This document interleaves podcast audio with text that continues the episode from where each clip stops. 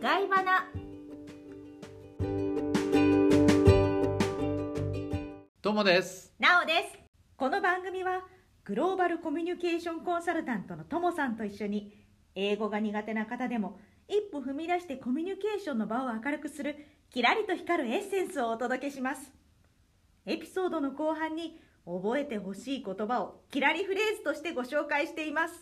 今回は記念すべき第1回目ですよっわーそんな第1回目のテーマははい。自己紹介ですはーい。早速なんですが私も含めてなんですけど日本人って自己 PR が苦手な人が多いと思うんですよ、そうですね。なんか型通りっていうかインパクトがないっていうかそうなんですね。真面目なんでしょうね、日本人が。そうですねともさんはお仕事をされてる中で最近印象に残ってるなっていう自己紹介なんかありますかはい、ありますお。この間うん、はとバスのバスツアーに乗ったんですね。そこにいらっしゃった方が、すごくインパクトのある面白い自己紹介をされてました。えー、どんなんですかえーとですね、はいその方は、まあ、外国人の方向けなので、うん英語で自己紹介も説明もされるんですが、はい井上敦さんという方です、んでこの方がですねこんなふうに言いました「Hello, my name is Atsushi Inoue. If it is difficult for you, please call me Sushi」すしどどどういう意味ですかはいこれはですね、はい私の名前は井上敦ですもし呼ぶのが難しかったら私のこと「寿司」って呼んでくださいおー面白い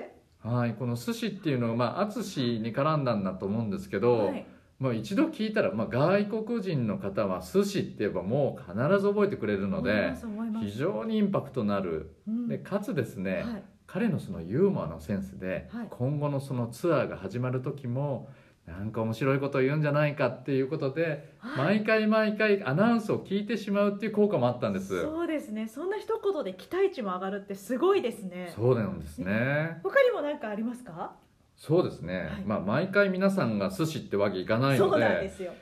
例えばひろゆきさんとかひろきさんとかほう、まあえー言っていただくのに「ひろ」って呼んでねっていう時にはい言いますが、これをですね、はい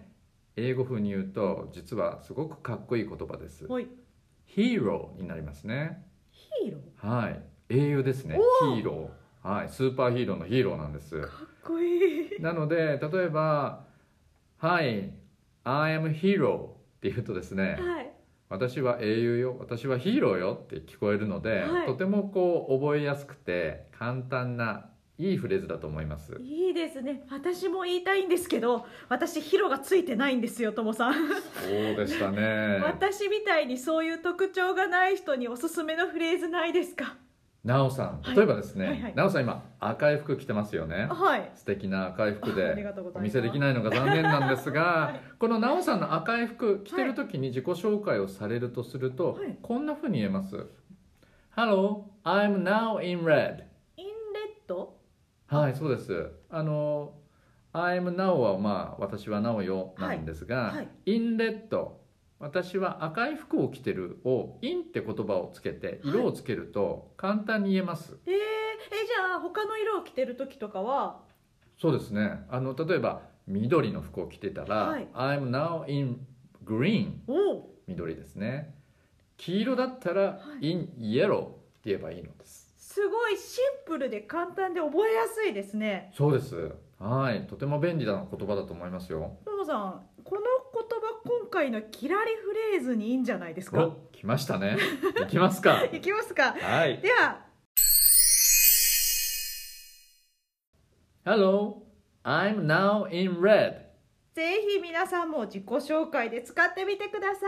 いはい。ガイバナ